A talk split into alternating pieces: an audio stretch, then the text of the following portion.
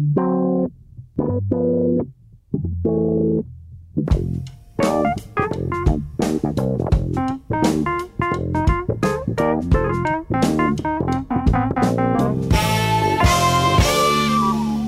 Sejam muito bem-vindos a mais um Pop-Up, o programa de cultura pop que leva à antena da Rádio Observador estas três personalidades feitas de sabedoria. São bonitas por fora e bonitas uh, por dentro. Fica aqui a garantia. Maria Ramos Silva, Bruno Vera Amaral e Pedro Buxerimentos. Obrigado por serem quem são e por estarem aqui sempre. Isto foi muito sentido. Esta semana vamos falar de Fórmula 1, de futebol milionário talvez e de como tudo isto é showbiz. Antes, vamos só trocar umas ideias sobre os nomeados para os Globos de Ouro na Boa Dica.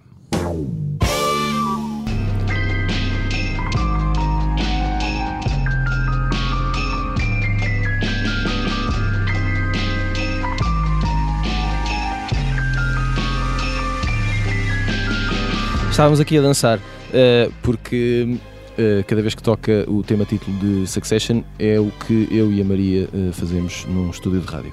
Uh, foram revelados no passado dia 13 os nomeados aos Globos de Ouro, prémios entregues anualmente pela Associação de Jornalistas que, a partir de Hollywood, trabalham para meios de comunicação fora dos Estados Unidos. julgo que nunca tinham ouvido uma explicação tão completa sobre as pessoas que tratam destes prémios. São distinções entregues ao cinema e à televisão um, numa cerimónia agendada para dia 9 de janeiro e que uh, nos sugerem uns quantos temas uh, de conversa. Um, vamos começar pelo Bruno Vera Amaral. Uh, Bruno, entre as, uma boa ideia. Entre as, sempre, aliás, entre as conclusões destas nomeações, um, Succession lidera a corrida no campeonato das séries, com cinco nomeações, e a pergunta muito simples é, uh, sobretudo uh, na semana em que terminou a terceira temporada, não sei se já viste o final, uh, se queres falar sobre isso ou se preferes não ainda ouvir não nada. Vi, ainda Pronto, não vi então, o final. Então não vamos discutir detalhes, mas aconselho-te. Um, é de facto a melhor série do ano?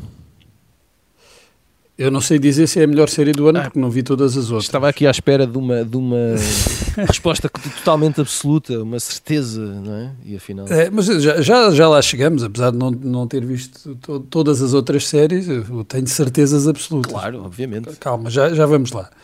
Uh, mas devo dizer que esta, este genérico do, do Succession é, é, é, brilhante. Eu vejo sempre, nunca ponho para a frente. Porque estás a tentar uh, aprender a tocar isto no piano, não é? Uh, já, já tentei, mas é muito, muito difícil. Okay. No outro dia estava a ver um vídeo do, do compositor a explicar o que é que ele pretende, com, uhum. com, não só com esta música do genérico, mas com, todo, com toda a banda sonora da série, que é genial. Uh, e, e, dá vontade só de ouvir a música, porque a música é aqui o elemento fundamental para, para o clima, para o ambiente geral uh, da série. Eu dizia que não sei se esta é a melhor série do ano, uh, agora é muito melhor do que as outras que estão nomeadas e que vi, como o Lupin e o uhum. Squid Games, e ficaria muito surpreendido se houvesse outra melhor. Não quero negar a partir das séries que desconheço, que não vi, até porque, como sabem, os ouvintes que, que, nos ouvem regularmente sabem, não me rendi de imediato ao Succession. É verdade, foi preciso Portanto, aqui... não sou assim o melhor juiz em primeiras impressões, mas é difícil imaginar uma série com um conjunto tão vasto de grandes personagens, em que o foco pode passar de uma para outra sem que se sinta uma diminuição da qualidade ou que estão a encher chouriços. E isso, quanto a mim, deve-se muito à, à natureza cómica da série, que está nomeada para série dramática, porque não é aquela comédia disparatada, uhum.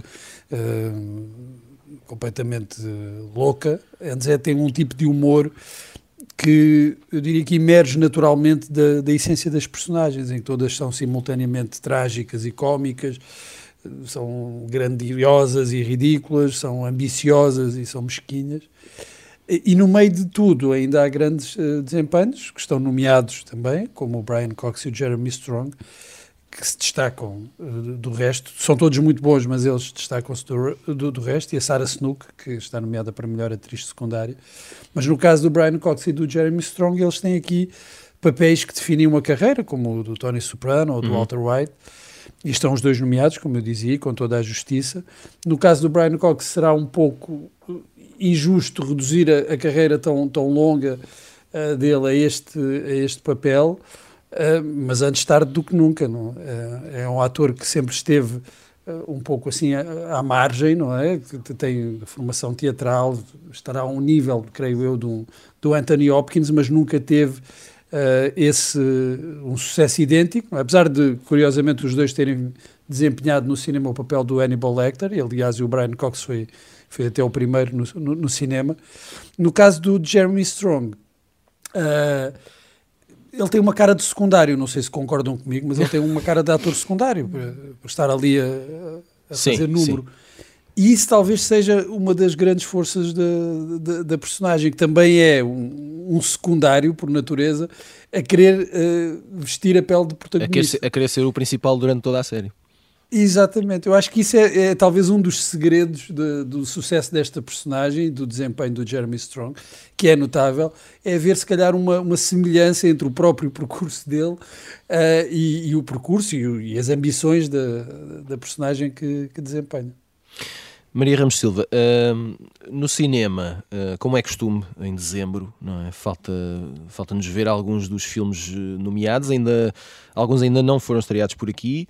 Uh, outros talvez não sejam, pelo menos não antes uh, de, dos Globos e mesmo dos Oscars, não é? Um, mas uh, O Poder do Cão, de que falaste, julgo na semana passada, e que está na Netflix, uhum. um, é um dos principais nomeados em conjunto com o filme do Kenneth Branagh, que também ainda não, ainda não vimos. Um, Licorice Pizza, que nós já vimos, mas ainda não podemos falar, não é? Para a semana é, vamos falar é. sobre isso. O novo filme do Paul Thomas falaremos. Anderson. Um, o West Side Story, revisto pelo Spielberg, também, também está na corrida. Estes são relativamente consensuais, relativamente, Sim. atenção, uns com mais sucesso que outros. Uh, mas depois também há House of Gucci, Uh, Spencer, sobre a Princesa Diana, uhum. uh, o Don't Look Up, que uh, foi levou uma razia da crítica de, eu diria que no mundo inteiro. É, Ainda não me apercebi sim. muito de, de, de alguém muito que tenha gostado sentido, é, e que vai estar disponível sim. na Netflix no dia 24 quando estiverem todos de barriga cheia. Um, no fim uh, das contas, é Jane Campion que vai limpar isto tudo? É, muito capaz, não Está, é? Estamos a apontar para aí, não é? Por várias razões. Eu estou, há muitas razões, de facto. Eu, uh, eu julgo que os filmes. Uh, não só a pensar na temporada de prémios, mas também acabam por ter cada um um, pouco a sua vocação natural, quer dizer, é que eles conseguem fazer mais o pleno, como eu penso que é o caso deste da Jane Campion. Mas depois há filmes que, por exemplo, são, são feitos por medida para um ator e, portanto, tu já sabes que aquele filme, não sendo muito bom, é possível que se destaque uh, e que esse prémio uh, de interpretação vá, por exemplo, no caso House of Gucci para a Lady Gaga ou a própria Kristen Stewart, no caso da Spencer. Mas uh, são, de facto, filmes muito fechados naquela prestação, não é? muito personalizados nesse sentido. Não é, de facto, tanto pela realização, pela fotografia, etc.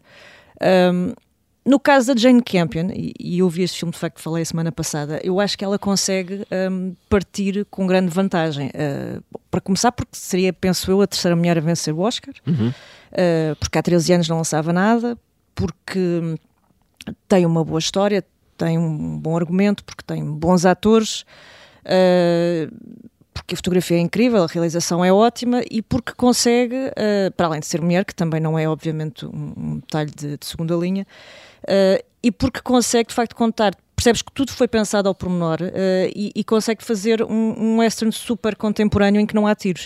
Uh, e, e, isso não é um pormenor, porque de facto ela revoluciona por completo a fórmula do próprio acabaste, western. Acabaste de desiludir imensos fãs do western que ainda Pronto, não viram o filme. estavam à espera de sangue, não, esqueçam lá isso. Uh, mas de facto é um filme muito contemporâneo, sendo um filme situado. sangue não, mas um, um tirinho pelo menos. Exato. Pronto. Assim, ao, ao lado. Uma bala. Posso dizer que há, há, há baixas, há baixas sim, mas uh, de forma bastante mais uh, subtil. Pronto. Logo verão. Um, mas, mas sim, eu, eu, eu acredito que, uh, atendendo aqui estes, depois as pessoas que disputam, que medem forças com a Jane Campion, um, o Licorice talvez tenha aqui uma, uma, palavra a dizer, mas também não vamos entrar aqui já em, em spoilers, porque as pessoas ainda não, não viram. Uhum. Um, West Side Story, quer dizer parte de facto ali, eu, eu, do que vi ali uma crítica que se situa mais ou menos a meio, não é? Não é nem flagrantemente não, não, não, ótima, sim, nem sim. péssima. Do, do que me percebi, a média sim. é mesmo uma média. É uma média, portanto, sim. Portanto, é, também, é uma espécie de ok. Sim, portanto é aquele tipo de filme que provavelmente, lá está, vai uh, ter uma palavra a dizer em algumas categorias, mas, mas esse ok também se tornou numa coisa um bocadinho neutra e depois uh, uh, o resultado na bilheteira também tem sido... Sim, é. não, não parece já aquele filme que vai esmagar na cerimónia, sim, sim, aquele tipo de filmes que depois acabam por ter acumular uma série de de estatuetas. Portanto, olhando para o panorama geral e daquilo que nós já vimos e, e, e também do que, do que, não vimos, mas temos estado a seguir aqui um bocadinho as impressões, sim, voltando ao início, acho que é provável que no início do ano estejamos a falar de, de Jane Campion e, e, enfim, e aqui de alguns prémios para esta senhora neozelandesa, sim. Uh, para terminar aqui este capítulo, Pedro Buxerimentos, interessa-me saber se, se alguma destas coisas te, te indigna uh, ou, ou, nem por isso. Uh, só há, volta a haver só cinco nomeações para minissérie, quando nas séries continua a haver a, a divisão, portanto há, há, sempre o dobro, porque há melhor série dramática e melhor série comédia ou musical. Um, o Dune está nomeado para melhor filme, não sei até que ponto isso te vai uh, indignar, uh, derivado das conversas que tivemos aqui sobre o Dune. Uh, Squid Game tem três nomeações e a NBC diz que não vai transmitir a cerimónia. dito isto, é o fim dos Globos de Ouro, como os conhecemos? Vivemos, vivemos tempos diluídos, não é? Uhum. A, a, pandemia as réplicas da pandemia, ou aquilo que mudou em nós e na forma como estamos no mundo e como o mundo está connosco, as pessoas parece que, que o, cinema, por exemplo, não parece ser das, dos bens de primeira necessidade. Uh, as pessoas não, não têm, não parecem ter grande interesse nos filmes. Eu, eu falo as pessoas à minha volta, os meus amigos, os meus filhos, etc. Não, aquele entusiasmo de ir ao cinema é, deixou, deixou de fazer parte das conversas. Uh, eu, eu, eu a mim não, não me espanta, nem deixa-me de, de, me espantar. Eu, eu, acho que o Mare of Easttown e o White Lotus deviam ter sido considerados. Uhum. Acho que não foram, não é? Mas comparo isto que está a passar. O Mare of Easttown está nomeado. O Mas é nas, nas minisséries, não é? Pronto, sim, sim. sim, nas minisséries e, a, e a Kate Winslet também está nomeada. Comparo isto um pouco ao que acontecia com os produtos da Apple quando o Steve Jobs era vivo. Quando o Steve Jobs era vivo, o jornalismo mundial parava para ouvir um, um homem, um, um dono de uma empresa promover os seus produtos e transformava isso em jornalismo, o que eu sempre, sempre achei uma coisa deliciosa. Um, e agora uh, que está lá o Tim Cook, desde há uns anos, não é? e que até tem feito um trabalho do ponto de vista empresarial mais melhor, porque isto no fundo as empresas são para pagar aos acionistas e não para os jornalistas acharem piada aos, às conferências de imprensa. Agora perdemos um pouco o interesse e um pouco já não distinguimos bem se o, se o iPhone é o 12, o 13, o 14, o que é que faz, ou, o seu 7 ou o 8. Uh, e, e isto das séries, o facto de termos plataformas e termos alguns filmes, como este filme da Jim Campion, eu, eu posso vê-lo agora ou quando acabar este programa, porque está na Netflix, não é? Eu não preciso ir ao cinema, não preciso me incomodar. Tudo isto está a diluir um pouco a nossa relação com, com com estes, com, com o de audiovisual, porque deixou de ser difícil, ou deixou de haver um, um, certo esforço para lhe aceder, não é? Já não preciso me vestir, sair de casa, comprar o bilhete, sentar para ver o filme, posso, enfim, clicar num botão, porque aquilo é pago mensalmente e eu nem sei bem como é que é. Eu acho que, que isso uh, acaba por atrapalhar também os prémios, porque não há, uh, não há grande uh, uh, pico de excitação. Entusiasmo. Ou, exato, um entusiasmo no tempo, não é? Na, no, uhum. fio do tempo, na fita do tempo, é assim que se diz, não é? É um, é, no fundo, eu posso ver Succession quando quiser, não é? Não escuso de ver agora, porque e antigamente tínhamos que ver agora na televisão, porque não havia estas plataformas e estas gravações, e também tínhamos que ver no cinema porque corríamos o risco do filme sair de cartaz. Sair do cartaz. E, pronto. Além de que, obviamente, esta, esta malta da imprensa estrangeira não interessa a ninguém, porque volta e meia há uns, há, uns, há umas investigações sobre isso, e são uns tipos estranhíssimos que ninguém sabe bem quem são, mas assim meio obscuros e que parecem ter este poder de nomear esta gente toda. E imagino também que a NBC não transmita, porque, porque em tempos de pandemia deve ser difícil conceber um espetáculo, é muito mais caro, ficam a saber, pagar os testes e as máscaras e os lugares vagos e etc., do que, do que antigamente. Muito bem, antes do final da primeira parte do pop-up, vamos uh, começar a lançar as sugestões da semana com o post-it. E vamos começar com o Bruno Vera Amaral, que é para não ser o último, uh, que isto não pode ser sempre igual. Bruno, ainda sobre cinema, uh, queres falar-nos de uma, lá está, uma mini-série documental chamada Voar. Foire é uma série produzida pelo David Fincher, que está muito ativo e está na Netflix. É uma série de seis ensaios visuais, portanto, são seis episódios curtos, de cerca de 20, 25 minutos, em que um convidado faz uma leitura uh, muito pessoal de um filme ou de um tema sobre cinema. Começa com, com um ensaio sobre o filme, O Tubarão, depois eh, tem cinema de vingança, personagens desagradáveis, eh, a arte de fazer personagens de animação, as diferenças entre cinema e televisão e, finalmente, uma análise pessoal também ao filme 48 Horas, com o Nick Nolte e o, Eddie Murphy.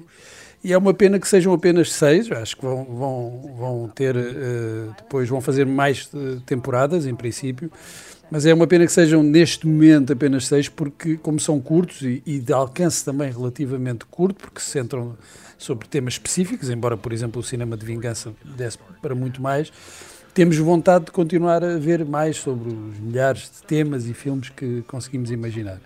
E depois é algo que dá vontade de fazer, nós fazermos alguma coisa parecida. Eu estava a ver aquilo e a pensar, ora, isto é uma coisa que eu gostava de fazer, ensaios uh, visuais e pessoais sobre sobre filmes e, tem, e, temas cinematográficos, talvez vá propor à Netflix uh, portuguesa um, uma coisa do género, não sobre o cinema português, mas sobre uh, outros filmes e outros temas. Mas é, é, uma ideia muito interessante e apesar de ser um pouco desigual, uh, acaba por compensar, também são, são curtos o, os episódios, portanto também se não gostarem de algum não perdem muito tempo a, a vê-lo. Portanto é a minha sugestão desta semana, voar. Muito bem. Pedro Buxeri Mendes, uh, temos uh, For All Mankind, exatamente, é este o é, Temos aqui um exemplo do, que ilustra o que eu estava a dizer há pouco, uma série fantástica da Apple TV, cuja segunda temporada saiu este ano e que foi ignorada aqui nestes prémios. Quando dizes fantástica, é porque é do universo fantástico ou é fantástica Não. porque vale a pena muito ver? Vale muito a pena. Okay. A, a, série é, é, uma, é uma é história contrafactual, ou seja, e se os russos tivessem chegado primeiro à, à, Lua, e o primeiro episódio é isso mesmo, no, primeiro, no princípio do primeiro episódio vemos os russos a chegar primeiro à Lua, e depois vemos como reagem os americanos e o programa espacial americano daquele tempo, portanto de 69 em diante, neste caso, 1969 em diante, e é uma série com ótimos atores, ótimo texto, uh, ótimo design de produção, um ótimo ritmo, e, e, que, e que permite viver aquele tempo uh, com a perspectiva de que os russos vão à frente, ou iam à frente na, na corrida espacial, e iam de facto, os americanos é que chegaram primeiro à Lua, mas aqui são os russos a chegar primeiro à Lua. É uma série muito boa, muito interessante, que recomendo vivamente, For All Mankind na Apple TV. Uh, Maria, uh, vamos a isso, chama-se Mr. Saturday Night. É, está na, na HBO. Faz parte uh, daquela série Music Box, nós falámos dela a semana passada a propósito do nosso amigo Kenny G. Falámos e muito bem. Falámos muito bem, agora podemos saltar rapidamente para um episódio que vem a seguir ao Kenny G, hum. que é este Mr. Saturday Night. Ele segue a carreira do, do, do produtor e empresário australiano, um senhor chamado Robert Stigwood. Um, que foi um tipo basicamente que conseguiu eh, pegar num, num, artigo de uma revista da New York sobre a cena noturna de Nova York naquela altura e, e transformá-lo naquele grande sucesso, mas que na altura, enfim, a gente torceu o nariz se seria ser um grande sucesso ou não, chamado Saturday Night Fever. Uhum. Uh, pelo caminho fabricou também um rapaz chamado John Travolta, que era então muito jovem e que ele rapidamente percebeu, bem, temos que fazer mais do que um filme com, com esta pessoa. Uh, justamente, e enfim, conseguiu dar ali uma, uma volta ao disco incrível. Portanto, gra graças a ele, no fundo, tivemos o face-off décadas depois. Também, também, é Portanto, verdade. Bruno mas, Vieira Amaral também agradece. Mas mais do que isso, eh, ele conseguiu uh, revolucionar a forma como a indústria uh, ligava os filmes e as bandas sonoras. Uh, por exemplo, nós ficamos a saber, eu não sabia, por exemplo, que no caso deste, deste filme, a banda sonora, ele seguiu a estratégia de lançar antes do próprio filme. Uhum uh, com uma série de hits dos, dos Bee Gees, claro, e portanto uh, acabou por estar ali uma fórmula que, enfim, vigora até hoje, não é? Nós temos uma série de filmes que vivem, convivem muito com essa ideia da, um, das canções e portanto deixa ali uma marca incrível, sobretudo numa altura em que já, já, já, enfim, já havia muito aquela coisa de morte ao disco uh, e enfim, ele conseguiu bater o pé. Coitado do disco. Pois é, pois é, mas um, aquilo correu, acabou por correr muito bem. De facto tinha ali um toque de Midas este, este australiano. Muito bem, seguimos em frente com Maria Ramos Silva, Bruno Vera Amaral e Pedro Buxeri Mendes, nesta segunda parte. Os três, peço desculpa com, por esta imagem, com os motores bem aquecidos, para falarmos sobre carros e pneus e paragens na box e outros assuntos que tais no Pop de Arroz. Terminou no passado domingo, dia 12 de dezembro, mais um campeonato do mundo de Fórmula 1, a prova rainha do automobilismo, como é costume dizer-se, e se é costume, eh, nós também o dizemos aqui. Curiosamente, hoje e há poucas horas, acabámos de saber que a Mercedes desistiu de protestar uh, contra o resultado e contra a vitória de Max Verstappen, enquanto Pedro Buxeri o nosso piloto favorito, se ri em fundo. Uh, nunca, ganhou... imaginei, nunca imaginei ouvir o, o piloto Nicolas Lafitte num, numa, num noticiário de uma rádio portuguesa, pá, nunca imaginei. E há bocado ouvia, antes de começarmos, ouvia aqui o, o nosso colega da, da Rádio Observador dizendo que a cinco voltas do fim se despistou e tal. Nunca imaginei que isso pudesse acontecer em Portugal, mas fico contente. É sim, a vida está sempre a surpreender-nos, Pedro. Ganha o eh, Verstappen, até, até me engasgo porque estes nomes holandeses, perdeu Hamilton numa corrida com incidentes marcantes, mas aqui vamos falar de outros trocos fora destas contas. Bruno Vera Amaral, Uh, vamos lá saber. Eu, pelo menos, apercebi-me disto. Apercebi-me de um, uh, sobretudo no fim de semana, de um enorme entusiasmo à volta uh, da Fórmula 1 este ano, enorme entusiasmo à volta do final da Fórmula 1. Pessoas a perguntar onde é que eu posso ver isto. Um, vamos lá saber. Isto aconteceu por causa das corridas e por causa do duelo Hamilton-Verstappen ou foi por causa da série da Netflix? Bem, em primeiro lugar, eu também uh, vi do princípio ao fim uma prova de Fórmula 1, o Foi, que já mas... não acontecia desde ah, okay. 1980 e qualquer coisa. Um eu sei, eu sei que o Pedro, o Pedro vai já dizer, não, agora é um... que a Fórmula 1 é boa. É uma vergonha. Esta, esta nostalgia, e antigamente aquilo não prestava para nada, provavelmente é verdade. Uh, mas uh, eu, como muitos milhões de, de adeptos, ou pelo menos de, telespectadores, fomos, fomos nos desinteressando da, da Fórmula 1 no, nos últimos anos e eu, a exemplo também de muitos uh, outros em todo o mundo, uh, voltámos à Fórmula 1 este fim de semana por essas razões que tu disseste. Eu acho que é um pouco tudo isso. Acima de tudo, as pessoas voltaram porque houve uma narrativa muito forte. E essa é a razão do sucesso. E para que a narrativa envolva as pessoas, elas têm de conhecer as personagens. Não é? Isto é como uma série de televisão. E aí entra aquela série da Netflix que te dá a conhecer os atores, a sua personalidade, as suas manias, as ambições. Foi um golpe de gênio. Isto, isto ao nível de marketing foi um golpe de gênio. Sim, porque lá está, dá-te a conhecer os bastidores é? uhum. e tu quando estás a ver uma corrida, o que é que tu vês? Vês capacetes, vês os carros a passar a alta velocidade. Uh, de um ponto de vista televisivo, tu não te consegues identificar logo com, com quem está ali, não é? Só vês ali um capacete, um, um, tipo completamente enfiado no cockpit, não, não dá para perceber quem é, ou isso não, não, não é relevante. Tu tens que criar uma ligação emocional com, com, aquele, com aqueles pilotos, não, não é só ver o que, aqueles carros a passar a 300 a hora. E então, para, para que haja esse investimento emocional, tu tens de conhecer a história e isso funciona por causa, em parte, da, da série da, da Netflix. E depois este ano houve o tal duelo imortal, não é?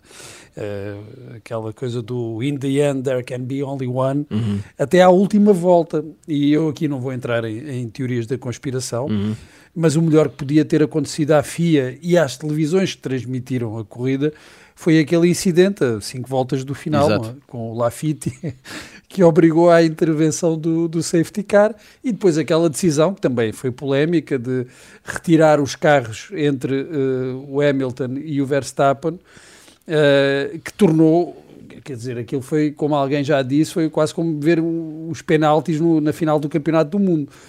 É a última volta decidia tudo. Eu estava a torcer pelo Hamilton, devo dizer, não porque não gosto do Verstappen, não tenho nada contra ele. E aquilo estava, como se costuma dizer, estava no papo. Ele, ele estava com uma vantagem de 12 segundos e tinha o título uh, na mão. Agora, eu devo reconhecer que para uh, o público uh, neutro vá, aquele final foi muito mais emocionante. É? Porque tudo se decidiu ali na última volta tens uma narrativa, um clímax, que, quer dizer, que nem inventado, eu, e mais uma vez não vou entrar nas teorias da conspiração, sim, sim, sim, mas aquilo, se fosse inventado, não podia ser melhor. Tudo decidido na última, na última volta, e na última volta há uma mudança, é? há uma alteração, o Verstappen ultrapassa o Hamilton, lá por causa dos pneus e essas coisas todas. Não vou entrar aqui em pormenores técnicos. Mas aquilo, aquilo nem inventado eh, serviria tão bem à FIA e a quem estava a transmitir. Uh, portanto, havia todos estes ingredientes este ano que, que, levaram a que muitas pessoas que estavam afastadas da Fórmula 1 e outras que nem sequer ligam muito à Fórmula 1 voltassem a seguir pelo menos esta prova em que tudo se decidia. O Pedro Buxerimentos é o nosso fangio de serviço, não é? Essa lenda que até eu conheço. Uh, da Ferrari um, e, e, que tem uma enorme ligação emocional com estas coisas da Fórmula 1, uh, mas, mas que também tem, tem a sua visão técnica e profissional. Foi o primeiro aqui entre nós, antes do programa, a dizer: estão a ver como é possível uh, que a competição desportiva na TV seja. Uh, dê bom entretenimento. A, a, pergunta que eu te faço é se, se, já não é assim ou se ainda há muito a aprender e se, se a Fórmula 1 pode ensinar, de facto, ou pode servir de exemplo para esse, para esse bom entretenimento desportivo de que falas. Pode, pode. Uh, eu, eu, eu, enfim, sou, não sei se a palavra é fã, mas sou um, gosto muito de Fórmula 1. Eu acho, eu não perco eu, a, minha, a palavra que eu ia dizer é louco. Não, não, não mas, mas não é bom, louco, mas, mas, é bom. Sim, eu não, não perco uma corrida há décadas, uhum. mas pronto. Mas deixa-me. Olha, o Hamilton perdeu uma. é pá. Deixa-me ir pela Champions League, que, que, que também foi um, uma boa ideia, uhum. transformar a taça dos clubes campeões europeus, era assim que se chamava na Champions League, criando uma música, um genérico, aqueles miúdos, um, aquele círculo no meio do relevado, aquele, aquele pano, não é? Sim, as estrelas do... e tudo aquilo. Exato. Um, aquilo cria um ambiente, uma ambiance não é? que, especial que a Fórmula 1 soube criar nos últimos cinco anos quando a Liberty Media, que é uma empresa, não é um fundo de investimento, comprou a Fórmula 1, comprou a, é, a Fórmula 1, não sei se sabem, mas é um campeonato fechado, é como a NBA, portanto não agora para quem quer entrar tem que pagar só à cabeça, julgo que são 250 milhões de dólares. É. E, e, e, e, soube criar depois, através do Drive to Survive da Netflix, que vai ter a quarta temporada agora em fevereiro, que vai ser sobre esta, eh, este sim, campeonato. É? Sobre esta, sim, Vamos todos sim, muito querer, querer ver é? os bastidores. Uh, sendo que não é garantido que todas as equipas tenham participado. Por uhum. exemplo, o campeão do mundo, o Max Verstappen, não participa. Okay. Não participa significa que não se senta numa cadeirinha e fala a para falar, a câmara exato. E, e, diz coisas, exatamente. Uh, o, o, o, a Champions League, voltando à Champions League, tem vindo a perder um, alguma carga emocional e muito porque não temos nem Ronaldo nem Messi, ou pelo menos Ronaldo e Messi dos bons velhos tempos, ainda os temos por lá. E, e, e, é difícil de facto ter uh, estarmos a ser entretidos se não temos heróis, como dizia o, o Bruno e bem, é preciso, é preciso que haja protagonistas, é preciso que haja, é preciso que haja pessoas com as quais nós nos podemos envolver uh, emocionalmente e, e, e, mesmo através das redes sociais. E é isso que eu queria dizer da Fórmula 1. A maioria dos pilotos, para não dizer todos, tem, presença, tem uma presença nas redes sociais muito bem construída e muito positiva, porque vai muito além do, do politicamente correto, a dizer qualquer coisa do tipo, ah, estou muito feliz por ter ganho, ou ou mais sorte ou há que levantar semana. a cabeça. Isso, isso, exatamente. Tem, nós temos alguns pilotos que têm uma personalidade forte na, na, nas redes sociais e isso cria aquilo que, que nós, uma palavra que nós usamos, que é o engagement, não é? a ligação fortíssima com os fãs. Muitos fãs são pessoas novas de idade. A, a, a Fórmula 1 era até há 4 ou 5 anos para pessoas com cabelos brancos e Rolex e que bebiam, e que bebiam vinhos caros. E agora começa a ser uma modalidade desportiva ou um entretenimento para gente jovem.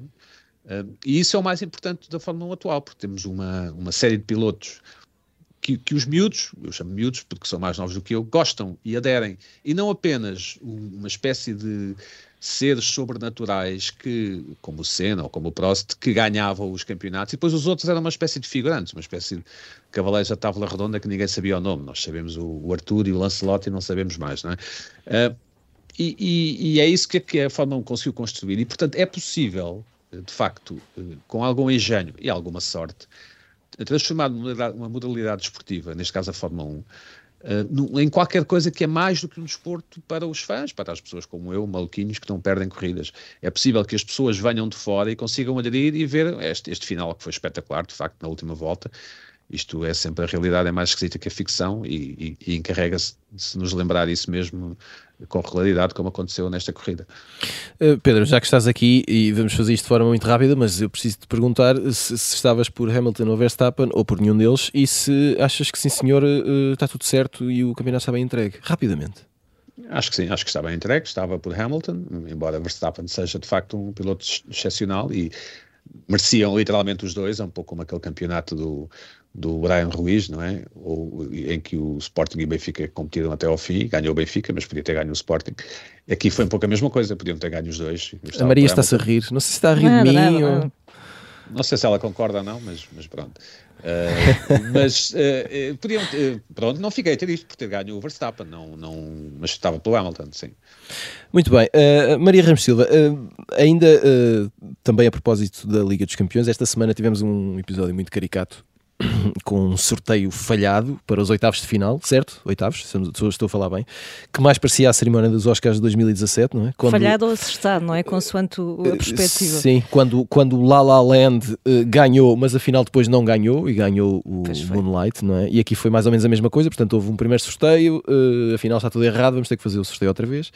Um, o, o, campeonato da Fórmula 1 uh, uh, também foi decidido uh, de uma forma um bocadinho inesperada vá, depois houve uma, um primeiro recurso da Mercedes, depois não foi aceito, depois eles iam recorrer outra vez, entretanto desistiram, etc. estes, estes casos, vá, contribuem para o entretenimento ou podem pôr o entretenimento em causa? Faz parte da novela, não é? mas sabes, tu falavas fazias essa analogia com, com os filmes. Uh, no meu caso pessoal, eu acredito que para muitas outras pessoas que também estavam em frente ao ecrã uh, para este sorteio, uh, isto normalmente equivale um bocadinho àquela coisa de, hum, enfim, uh, filme é mais de suspense ou de terror mesmo, não é? Porque nesta fase eu dei para mim a pensar, bom, se vamos a este segundo ensaio, isto só de repente se tornaria absolutamente ótimo se uh, assim inesperadamente saísse, sei lá, um sacavenense, estás a ver? Uhum. Assim, uma coisa do género. Mas não, depois percebes que aquilo mesmo é, na, na, segunda leva, é, e mesmo que ensaiássemos assim uma espécie de dois totobolas agora, não é? Para a versão oficial e a versão que acabou por não se concretizar, um, vai ser sempre uma coisa um, difícil. Isto para dizer o quê? Que eu acho que mesmo com essas falhas, obviamente, nós quando falamos da, da final, em média, uma final da Liga dos Campeões tens mais de 380 milhões de pessoas a assistirem a isto. E, e os sorteios, apesar de serem assim, uma coisa muito pouco espetacular, porque no fundo tens ali um tipo com. Uh, enfim, um semblante muito pouco interessante a tirar umas bolas de uns, de uns potes. Uh, mesmo que seja a primeira, a segunda ou a décima, uh, as pessoas que seguem aquilo naquela etapa vão querer muito conhecer o desfecho e, portanto, aquilo vive essencialmente daquela sonoridade, daquela, daquele efeito básico Acho que não se pede muito mais e não é preciso muito mais para tu conseguires que as pessoas de facto que estão interessadas uh, sigam aquilo religiosamente, não é? Uh, e, portanto, é óbvio que é a este nível uma falha completamente inaceitável, não é? É, é, é ridículo como é que pode acontecer uma coisa daquelas.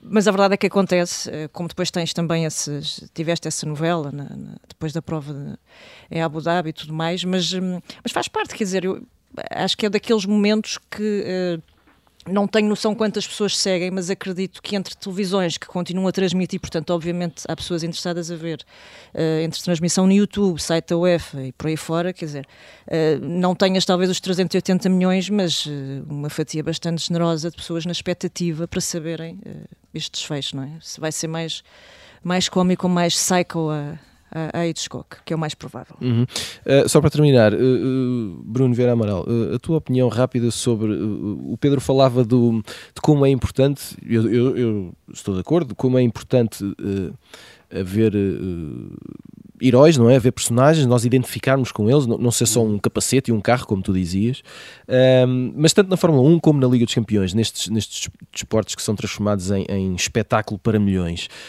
Um, esta personalização implica depois também, uh, por um lado, uh, uma atenção muito maior no indivíduo. Uh, e, e, muito menor, se calhar, na equipa, no coletivo, uhum. uh, e implica, se calhar, também uh, cada vez mais dinheiro, não é? Porque este valor individual é que também vai fazendo com que cada vez mais dinheiro esteja envolvido.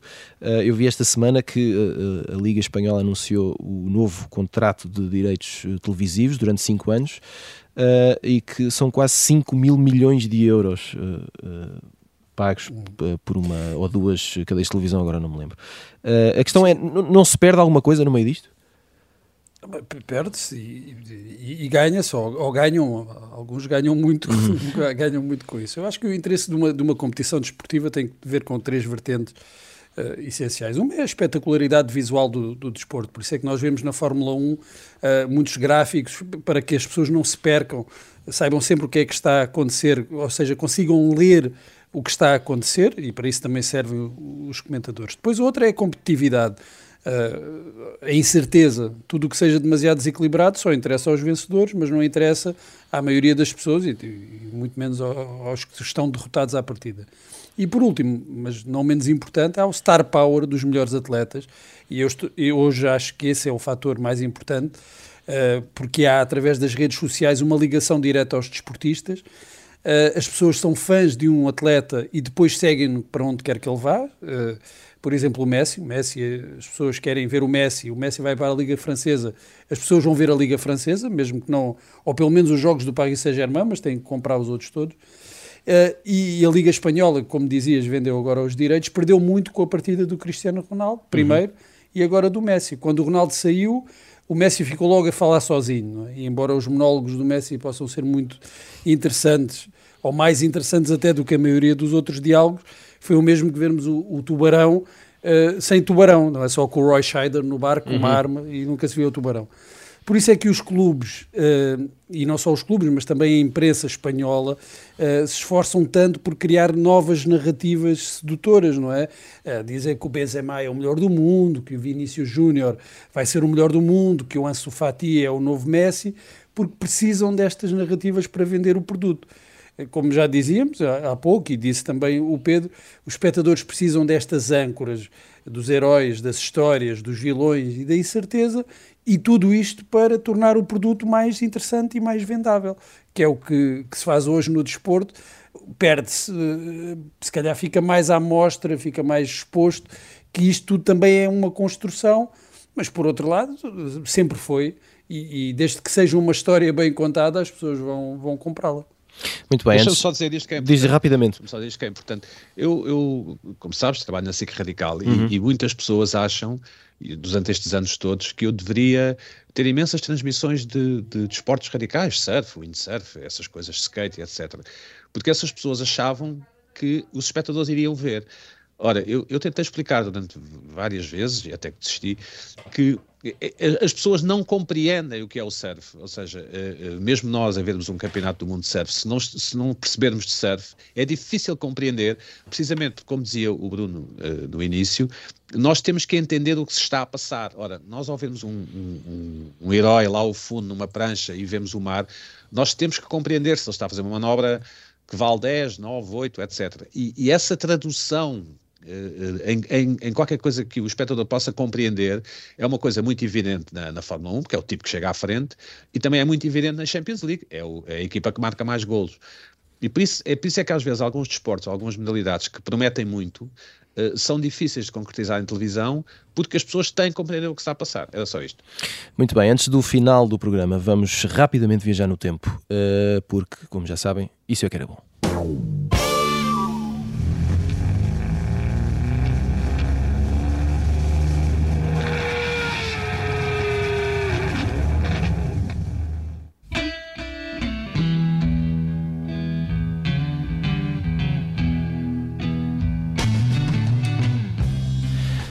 55 anos.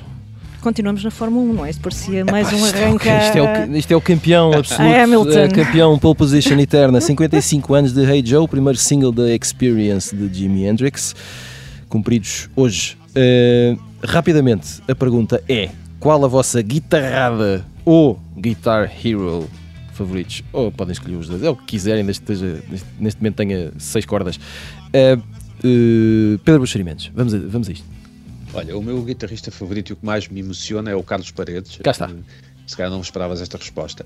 Mas de facto, aquela coisa do Smoke on the Water dos Deep Purple é uma. é uma. é qualquer coisa sempre inesquecível. É do Richie Blackmore. Exatamente. Isso tem mais a ver com a minha juventude. Mas o Carlos Paredes é o, é o guitarrista que eu mais gosto de ouvir. Estou a imaginar um jovem Buxeri dividido entre Carlos Paredes e Richie Blackmore e sabe-se lá mais o quê. Uh, Maria Ramos Silva.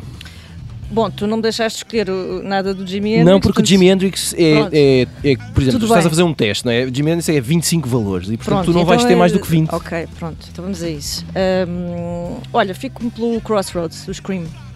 É, está bem, parece-me parece bem. Eric Fica Clapton. sempre bem, é, sim, o Clapton também. Sim quando ele era um gênio e uma boa e, pessoa. E não era contra as vacinas. E uma boa pessoa. Um, e para terminar, Bruno Vera Amaral, fala-nos de guitarradas. Eu vou escolher o Brian May, que eu acho que deve Olha, estar vacinado.